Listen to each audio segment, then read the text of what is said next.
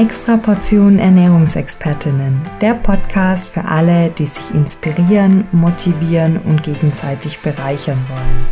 Wir sind Simone und Ulla und freuen uns, dass du dabei bist. In dieser Folge bekommst du eine extra Portion an Veränderungen. Heute haben wir einen ganz besonderen Gast. Eine gebürtige Fränkin, die sich ein Leben ohne Bratwurst nicht vorstellen kann. Sie ist Diplom-Ökotrophologin und hat einen Master in Gesundheitswissenschaften. Zudem ist sie Expertin auf dem Gebiet der psychologischen Ernährungsberatung und Therapie. Besonders am Herzen liegt ihr das Genusstraining, ein verhaltenstherapeutisches Verfahren zur Förderung der Stimmungsregulation und Selbstfürsorge. Diese Leidenschaft spiegelt sich nicht nur in ihrer Arbeit, sondern auch in ihrer Ausbildung zur Genusstrainerin für Fachkräfte. Abseits ihrer beruflichen Tätigkeiten ist sie auch in ihrer Freizeit äußerst kreativ. Von Stricken über Schmuckherstellung bis hin zu Gedichte schreiben. Sie liebt alles, was kreativ ist. Als Kind wollte sie Kriminalkommissarin werden, bis sie erfuhr, dass dazu eine Sportprüfung absolviert werden muss. Jetzt löst sie lieber Verhaltensrätsel, ohne dabei ins Schwitzen zu kommen. Herzlich willkommen, Jutta Kamensky. Schön, dass du da bist. Hallo, ihr zwei. Vielen Dank für die Einladung. Jutta, wir kennen es alle. Jeder von uns hat schon mal ein geplantes Vorhaben abgebrochen. Wir haben uns etwas vorgenommen, ja, und dann. Ich nehme mal ein ganz praktisches Beispiel aus meinem Alltag. Ich meine, jetzt Januar, man nimmt sich Vorsätze fürs neue Jahr. Ich zum Beispiel habe mir den Vorsatz genommen, obwohl ich muss gestehen, es ist nicht nur ein Vorsatz seit Januar, sondern den Vorsatz habe ich schon ein bisschen länger ähm, weniger Zeit am Handy zu verbringen und auch mal Zeiten zu haben, an denen ich einfach nicht erreichbar bin. Einfach um das Hier und Jetzt mehr zu genießen. Also weg von dem Multitasking. Mich eher auf eine Aufgabe fokussieren. Und ich plane mir die handyfreie Zeit auch wirklich ein. Und dann schaffe ich es einige Tage und dann kommt irgendwie ein Tag, wo alles anders läuft, wie ich so geplant habe. Und zack, irgendwie ist es wieder veräppt. Meine handyfreie Zeit ist irgendwie wieder weg. Ist es menschlich? Das ist absolut menschlich. Wir sind alle so. Und wir kennen das auch alle, dass wir uns schöne Dinge vornehmen und interessanterweise meistens an Silvester Vielen fällt es auch noch auf den letzten Drücker dann, kurz vor zwölf ein, was sie jetzt ab 1. Januar ganz schnell mal anders machen sollen. Und es gibt ja da auch Untersuchungen, circa 80 Prozent schaffen es noch nicht mal bis zur dritten Januarwoche, das Ganze durchzuhalten. Das hat ganz viele Gründe, da könnte ich jetzt ein paar Stunden referieren, aber das wollen wir ja nicht. Aber Scheitern gehört dazu. Und manchmal ist es ein schöner Vorsatz, der so das Gefühl gibt, wenn ich das umgesetzt habe, dann habe ich mein Leben wieder unter Kontrolle und das gibt Sicherheit, es gibt ein gutes Gefühl. Und das war es dann auch schon. Da ist kein Plan, da ist kein Ziel formuliert worden, da sind keine Strategien formuliert worden. Wenn es dann eben mal nicht klappt, einen Tag mit der handyfreien Zeit, also motivationspsychologisch fehlt es da an allen Ecken und Enden und Stellschrauben, wenn man sich einfach nur so, ab Montag nehme ich ab. Oder ich will jetzt mehr Sport treiben. Ich will mehr Familie, äh, mehr Zeit für die Familie haben. Oder viele nehmen sich auch vor, ab morgen fange ich an zu sparen, was in der heutigen Zeit ja ganz besonders interessant ist. Und das sind ja keine wirklichen Ziele. Das sind oft Wünsche. Das bedeutet jetzt in meinem Fall, ich müsste mir mein Ziel klarer definieren. Also erstmal würde ich dich dabei unterstützen, ein richtig zugkräftiges Annäherungsziel zu formulieren. Eins, wo du das Gefühl hast, ich renne sofort los zu meiner handyfreien Zeit. Das würde ich mit dir rausarbeiten und ich frage dann immer so, ähm, stell dir mal vor, du hast vier Wochen das wirklich geschafft, mit einer handyfreien Zeit zu leben oder dir mehr Zeit für dich selbst zu nehmen. Was ist dann anders und wofür ist es gut? Und wie fühlst du dich dann? Also ich würde dir da ein bisschen auf den Weg helfen in die Richtung, wo du mit deinem Ziel gute Gefühle verbinden kannst. Weil ohne Nutzen geht nichts, auch nicht bei der Verhaltensänderung. Wir kaufen auch eine Waschmaschine nicht, weil das ein schönes Gerät ist, sondern weil wir duftende, frische Wäsche haben wollen. Und so ist es auch bei der Verhaltensänderung. Wir setzen uns erst in Bewegung, wenn wirklich was richtig Tolles rauskommt. Jetzt hast du vorher schon von der Motivation gesprochen. Ja, welche oder welche Rolle spielt und wie viel Motivation braucht es für eine Verhaltensänderung? Ohne Motivation geht nichts. Da setzt sich kein Mensch irgendwie in Bewegung.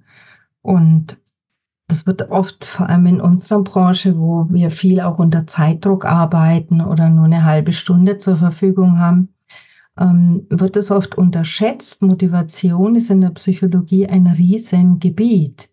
Da gibt es ganz viele Theorien, wie sowas ablaufen kann, also so eine Verhaltensänderung. Und vor allem ähm, in der Gesundheitspsychologie gibt es auch ganz viele Modelle, wie ein neues Gesundheitsverhalten entsteht und wo da die Stellschrauben sein könnten, an denen man dreht und ähm, wo man und was man betrachten muss, wenn der Patient kommt, wo er in so einem Motivationsprozess steht.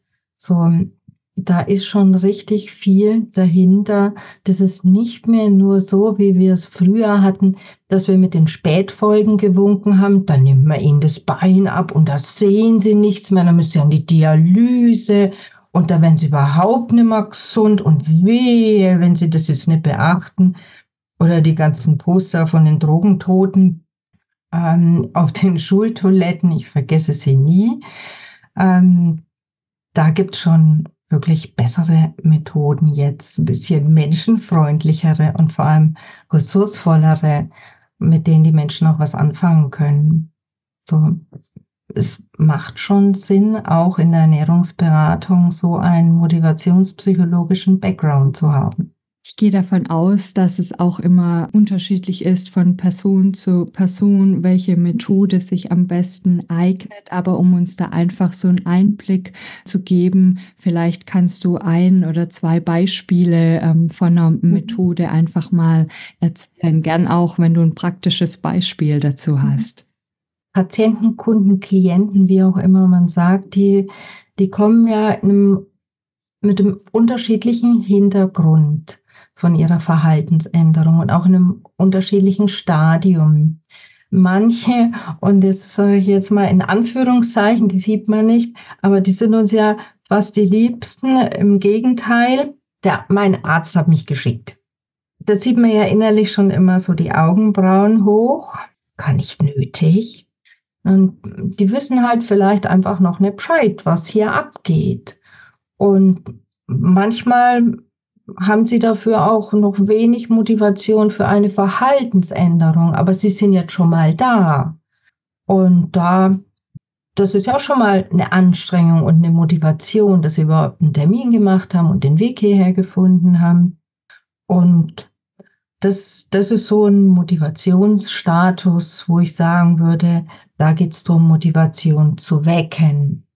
Da kann man auch mal fragen, ob sie denn Risiken sehen, die entstehen könnten durch ihr Essverhalten. Also das ist so ähm, die Risikowahrnehmung, eine ganz wichtige Variable. Und ob sie vielleicht schon mal ihr Verhalten geändert haben und wie sie es damals gemacht haben, also nach Ressourcen auch fragen und auch immer nach guten Gründen. Was hätten sie denn davon, wenn sie jetzt hier und da in ihrer Ernährung was ändern würden. So, das wäre so die Anfängervariante, so für Leute, die vielleicht noch weniger motiviert sind. Dann kommen aber Menschen, die sind wild entschlossen und die wollen unbedingt abnehmen oder ihren Blutzucker in den Griff kriegen oder was auch immer. Also die haben schon ein richtiges Ziel, aber sie kommen nicht in die Pötte. Die tragen das vielleicht schon ein paar Jahre so vor sich her. Ich werde jetzt mein Essen ändern, ich werde meine Ernährung umstellen und die Süßigkeiten reduzieren. Und was sie nicht alles schon wissen aus den netten Heftchen von der Apotheke. Aber sie machen es nicht. Da sind wir dann so beim Motivation fördern. Da ist Strategieplanung angesagt. Da machen wir einen Plan. Nein, keinen S-Plan, den wir auch immer, das können wir ja auch immer nicht hören. Ja, ich will einen Plan. Ähm, sondern wirklich eine Strategie. Erstens, zweitens, drittens, womit können Sie denn anfangen und wo fangen Sie an? Und haben Sie schon ein Rezept und wo kaufen Sie ein und mit wem machen Sie das? Also so wie beim Projektmanagement, beim Plan. Und dann kommen solche, ich habe schon zehn Abnehmkurse besucht. Ich war schon in dem Programm und das habe ich schon gemacht und die Meierkur und die Ananas-Diät und ich weiß nicht was alles. Ich nehme immer wieder zu. Da ist dann Barrieremanagement gefragt. Da müssen wir gucken, wie kommt es denn, dass sie immer wieder in ihr altes Essverhalten zurückfallen? Also da gucken wir uns an, was sind die Hürden? Was sind diese speziellen Situationen, wo sie sagen, ach, jetzt esse ich wieder. Ist alles wurscht. Jetzt nehme ich noch ein Stück Kuchen und noch eins und morgen fange ich wieder an. Und morgen fangen sie aber nicht an. Also auch dafür gibt es ganz viele Methoden und da haben wir halt den Blick so auf die Hindernisse. Und mir ist wichtig, dass man da wirklich sehr individuell vorgeht und erstmal guckt, wie groß ist denn die Motivation und was bringen sie denn mit und welche eigenen Ideen hat mein Patient. Welches Thema spielen bei der Verhaltensänderung auch Routinen? Das ist ja eigentlich das, was wir wollen, dass wir aus einem neuen Verhalten eine Gewohnheit machen, sprich eine Routine. Also eine Gewohnheit ist ein Verhalten, was automatisch abläuft. Und das geht halt leider nicht von jetzt auf dann. Und ich mache dann mit dem Patienten, um das mal zu zeigen, mache ich mit den Patienten, können vielleicht die Zuhörer gleich mitmachen, immer so diese Übung. Wir verschränken die Hände vor dem Körper, so wie wir das immer machen, auch wenn wir müde sind. Das geht ja automatisch. Muss man gar nicht größer nachdenken, braucht man auch keinen Plan. Und jetzt machen wir das andersrum, in die andere Richtung, Hände verschränken. Ja, ähm, ich sehe es schon an euch beiden. Ähm, das sieht jetzt ein bisschen komisch aus, wie ihr da sitzt. So, habt ihr eure Arme wieder gefunden? Gut. Ähm, das ist was Neues. Das ist zwar simpel und hat natürlich nichts mit Essen zu tun, aber das ist jetzt ganz was Neues und es ist ungewohnt und so lasse ich meine Patienten auch immer sich das vorstellen, wie Verhaltensänderung geht. Wir haben 30, 40, 50, 60 Jahre ein und dasselbe Verhalten gezeigt beim Essen. Und jetzt sagt der Doktor, Sie, das geht aber nicht mehr so weiter. Gehen Sie mal zur Ernährungsberatung und die sagt uns jetzt das, was wir noch nie gegessen haben. Also müssen wir die Hände ab heute andersrum verschränken. Und das heißt, ich muss mir vor jeder Mahlzeit, vor jedem Kochen erstmal bewusst machen, da ist jetzt was Neues und muss es immer wieder üben, also immer wieder sinngemäß die Hände andersrum verschränken, bis das auch so geht, dass ich überhaupt nicht mehr drüber nachdenken muss. Und das sind dann die Routinen. Das automatische Verhalten, die Gewohnheit, da haben wir dann auch im Gehirn ein breiteres neuronales Netz aufgebaut. Und ideal entwickeln sich solche Routinen, wenn wir sie an Rituale anknüpfen. Also immer wenn ich auf den Knopf von meinem Computer drücke, früh, wenn ich ihn einschalte, dann trinke ich ein Glas Wasser. Dann tut man sich leichter mit solchen neuen Sachen. Und natürlich im Vorfeld immer Wofür ist es gut, wenn Sie mehr Wasser trinken? Genau, Sie haben eine schönere Haut und Sie können sich besser konzentrieren und, und, und. Muss immer mitschwingen, weil wenn es dem Menschen nichts bringt, dann macht das auch nicht. Wie oft muss ich das Verhalten anwenden, dass es eine Routine wird? Da gibt es viele verschiedene Zahlen, so richtig genau ähm, messbar ist es nicht. Aber ähm, es kreist so ein Zeitraum mindestens ein halbes Jahr regelmäßig. Und wenn man dann mal nicht gut drauf ist, vielleicht müde, gelangweilt, frustriert, verärgert, dann schwächt es die Aufmerksamkeit und dann kann es auch nach vielen Jahren immer wieder passieren, dass man sagt, ach, ich mache wieder so wie früher, das war so schön einfach, das war so bequem, das kann ich wenigstens. Ja, das bedeutet, dass ja auch, sage ich mal, die Disziplin da ein halbes Jahr da sein sollte, um einfach eine Routine zu entwickeln, oder? Disziplin, sprich Willenskraft, das ist ein extra Riesenthema bei der Motivation. Ähm, wir kennen das so unter dem Begriff, ich muss mich zusammenreißen. Ähm, das kann man schon mal machen hin und wieder. Also mich ganz echt zusammenreißen und jetzt hat an diesem Bäcker vorbeigehen und nichts kaufen. Die Kraft haben die Menschen nicht immer und es ist auch für ein dauerhaft neues Verhalten ähm, nicht sinnvoll, immer wieder diese Kraft aufzuwenden, damit ich bei meinem neuen Verhalten bleibe. Da gibt's bessere Strategien. Also das Ganze läuft in der Psychologie so unter dem Begriff Selbststeuerung. Wie bringe ich mein neues Verhalten auf den Weg? Wie setze ich was in die Tat um? Äh, wie bewältige ich Rückfälle oder was anderes? Ähm, und dieses Zusammenreißen, das nennt man so kurzfristig Selbstüberwindung. Also ich muss mich jetzt überwinden, das nicht zu essen. Ähm, und langfristig gibt es da ganz tolle Strategien unter dem Begriff Handlungskontrolle, wie man auch so bei in Motivationslöchern zum Beispiel bei der Stange bleibt. Und da kommt jetzt mein Genusstraining ähm, ins Spiel.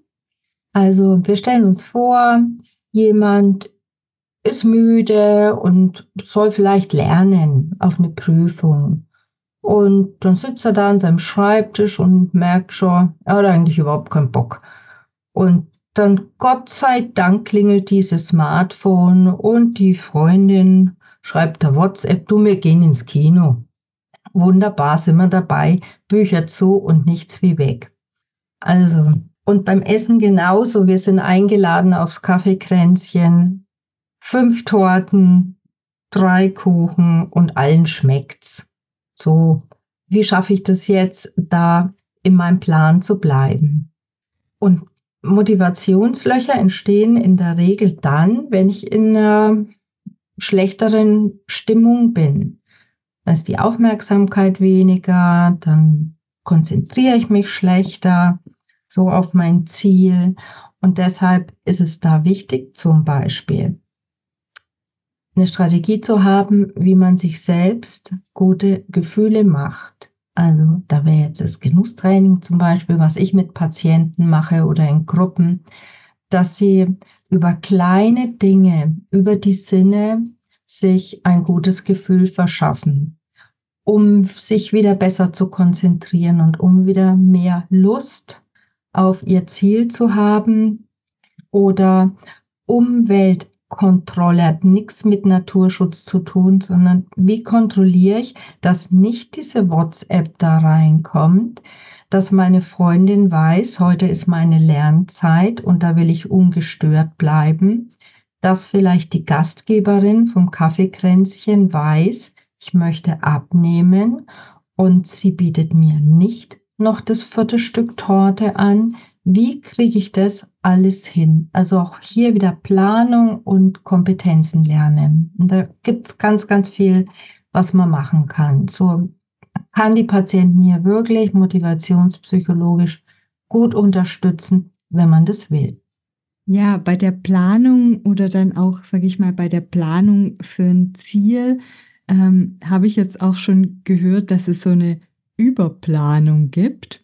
Mhm. Und ich glaube, ähm, ja, die Simone und ich, wir hatten erst letzte Woche hatten wir uns darüber unterhalten, dass wir manchmal auch Ideen haben und planen und planen und irgendwie gar nicht ins ins Tun, ins Handeln kommen mhm.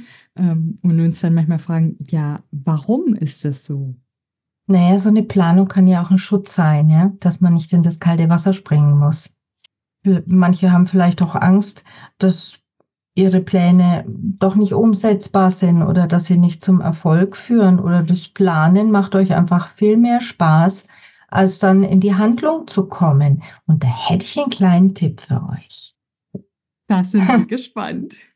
Ähm, naja, so ein paar Tricks gibt es ja dann schon, ähm, wie man sich leichter selbst überwinden kann, je nachdem, was ihr da für ein Ziel habt. Handyfreie Zeit nehme ich nochmal auf. Ähm, einen Termin setzen, in Kalender schreiben, Neudeutsch Commitment erhöhen, in Kalender schreiben und diesen Termin verteidigen wie ein Arzttermin, auf den ihr schon neun Monate warten müsst. Und dann sich limitieren und sagen, nur fünf Minuten. Dann muss ich wieder aufhören mit meinem neuen Verhalten. Und ich verrate euch schon mal die Lösung. Normalerweise ist es so, dass man dann schon in die Gänge gekommen ist und es ja schon macht. Und dann werden aus diesen fünf Minuten auch gern mal zehn oder zwanzig, also je nachdem, was man halt machen will. So viel Pause machst du ja nicht. Bei, bei der Bewegung, wenn es dann vielleicht 15 oder 20 Minuten ähm, und man ist schon mal drin. Weil manchmal hilft wirklich nur eins. Nicht viel denken, nicht viel grübeln, nicht viel planen, machen. Vielen Dank. Auf deiner Webseite habe ich den Satz gelesen, den ich sehr schön fand. Und zwar, der Hebel, mit dem wir Verhalten dauerhaft verändern können, sind Gedanken und Gefühle. Wie können wir ErnährungsexpertInnen konkret bei den Patienten tun? Mit den Gedanken? Genau, also vielleicht kannst du uns eine, eine Methode oder eine Strategie, einen Tipp geben, wo, wie wir konkret an den Gedanken und Gefühlen ansetzen können. Mhm. Ähm, also erstmal äh, Gedanken lösen Gefühle aus und Gefühle lösen Verhalten aus, ne, damit man mal das, so diesen Zusammenhang sieht. Und manchmal sind die Gedanken ähm, eben nicht so zielführend, sondern sie führen eher zu negativen Gefühlen, ich sag mal ein Beispiel, ich bin nichts wert oder ich schaffe das sowieso nie oder ich bin von allen immer die dickste oder ich bin die langsamste oder mich mag sowieso keiner. Also so Glaubenssätze, sagt man allgemein.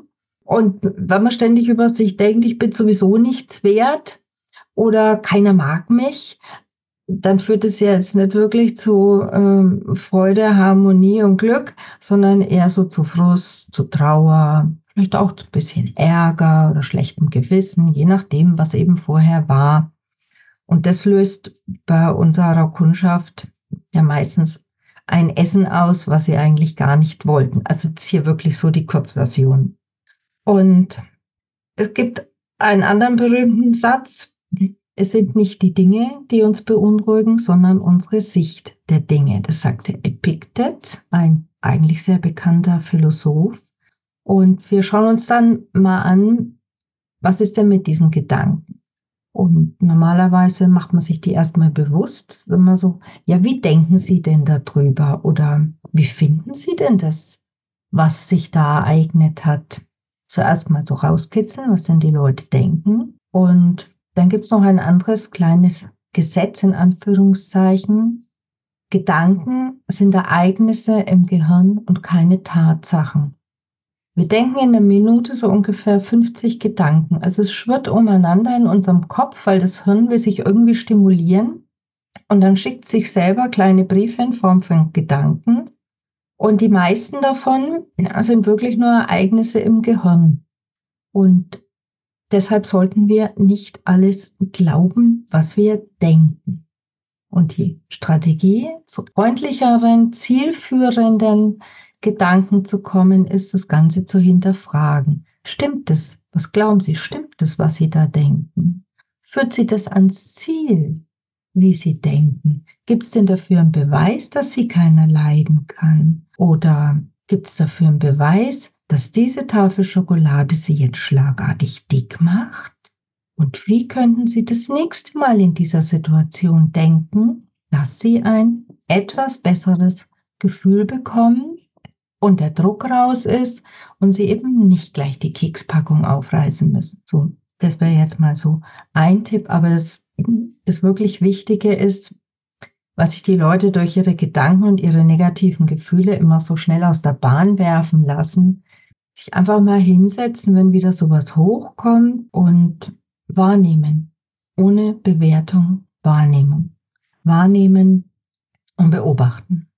Würdest du sagen, also erstmal danke für die vielen ja. Fragetechniken oder Fragebeispiele, die du uns jetzt genannt hast. Was mir da jetzt gleich kommt, erstmal wahrnehmen. Ist mhm. es denn eine Möglichkeit, denkst du, es macht Sinn, die Patienten auch einzuladen, sich das aufzuschreiben? Unbedingt. Bei, bei mir in meinen Seminaren oder auch in der Beratung kriegt man massenhaft an Arbeitsblättern. Wer schreibt, der bleibt.